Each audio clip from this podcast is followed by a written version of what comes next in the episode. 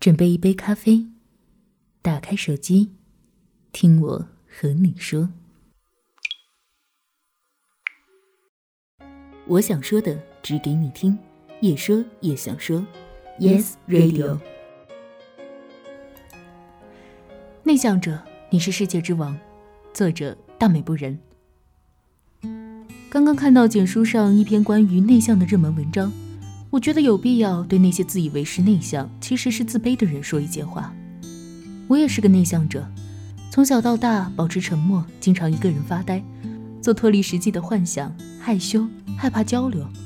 自从我开始意识到世界不是围着我转的时候，我就开始尽量的压抑自己，离开人群，隐蔽在角落，成为没有存在感，也因此免受伤害的路人。但是即使是这样的我，也是想要朋友的啊。那时候我不是躲在角落里自得其乐，而是假装看不见外面，看不见那些真正青春、活泼、可爱的同龄人嬉笑游乐，假装坚强。哼，那时候我都不懂什么叫坚强。以后我知道那是自卑，自卑到误以为留在角落的阴影里是理所当然。我这样自卑，自然成了同学、老师眼中的异物。自然有自信饱满、美丽大方的女同学接近我，自然有认真善良、话语亲切的女老师接近我。只是那对于一个自卑者毫无益处，他们的美丽只会让没有意识到自卑的我发现这个可怜的秘密，完全成为一个自卑的人。我学会了把阴影收藏在积极学习而成绩普通的外表下。我想这样的话，就再也没有女老师、女同学能注意到我了吧。事实证明，没错。但我也进入了一个新的群体，努力提高学习成绩，但表现普通的学生群体中。我并不真的想要提高成绩，因为苦于应付那些不断与我交流互助的同学，苦于应付由父母报名的各类学习班。但我也不是坏学生，好吧。与其说我真的不坏，倒不如说我逆来顺受，根本没有破罐破摔的勇气。这样时间一长，连我本人都觉得我已经不是从前那么自卑了。直到我自大的去讲台上演讲，我第一次知道站都站不稳是什么感觉，紧张的快要尿出来是什么感觉，张开嘴却没有声音是什么感觉，明明把稿子背下来却忘光光是什么感觉。我第一次知道被面前的同学那样的注视、异样的期待是什么感觉。后面的事情我不记得了。记忆在这里稍断，转眼我走进了抑郁的泥潭。抑郁是个好东西，我不必保持警惕，东张西望，因为仅仅保持呼吸，不至于被它吞没，就已经耗费了全部的力量。本来也没有谁深入的关注我，就好像已经被世界遗忘。在抗争中，也不是没有休息的地方，是学习。那时我好像喜欢学习，不，不是好像，是真的。我投入到学习资料这个课题，似乎抑郁已与我远离。忽然之间就考上了大学，在那个暑假，我被批准放假。我重新回想起抑郁，我到心理医生那儿放假。心理治疗有用吗？也许，但他对于一个不肯敞开心灵、不肯相信医师、冷眼旁观的人有用吗？大学里没有忙碌的气息，一个逆来顺受的人，没有人逼迫他。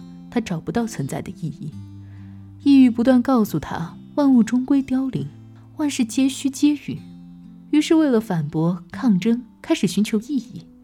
周国平所说的哲学的痛苦，便被我想象出来，用一本一本哲学书填补进去，编织出一个足以不着痕迹的替换掉抑郁的痛苦。这种痛苦叫做理性的墙壁。我想，抑郁是独属于内向者的。我在被无数贤者抚摸着理性的墙壁旁，看到许多踽踽独行的痛苦身影。内向者的全部只在他的内心，即使是知识姓名也可有可无。此时我转念一想，既然如此执着，又何必自卑？一次尝试，果然假的就是假的。我失去痛苦，便察觉出理性世界的狭隘。理性就是认知、行动。我发现他的内向本质，也就发现了他的虚弱。那一瞬间，我感到我征服了无数贤者也没有征服的高峰。我是世界之王。我当然不觉得我是真的世界之王，毕竟我只是绕开了问题，而没有解决问题。但这并不妨碍我感到自信。我第一次知道自信的味道，于是疯狂的、真正的、发自内心的迷恋上了他。自此以后，自卑已与我无关。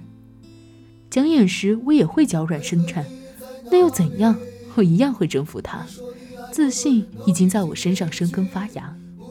我现在回想起来，我的自信其实在我开始反抗抑郁的时候已经开始建立。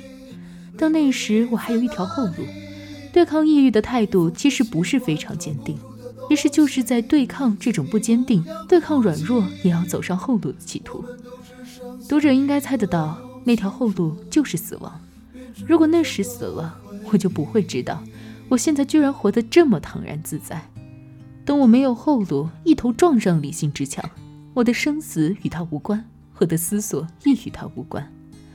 我想，也许内向者要建立自信，许多人都觉得对付不了的东西，普通人甚至不能意识到的东西。成不成功另说，仅仅比许多人勇敢就足够兴奋了。即使这些普通贤达的形象都是从书籍中想象出来的，这样看来，内向者要建立自信好像特别困难。其实只是缺乏对自己的确切认识，甚至不觉得他是内心国王的主人。我想把自己控制自己、自己要求自己、自己憧憬自己的权利交托出去的人，不配自称内向，而是失心疯。而真正的内向者是向内而生，自立为王。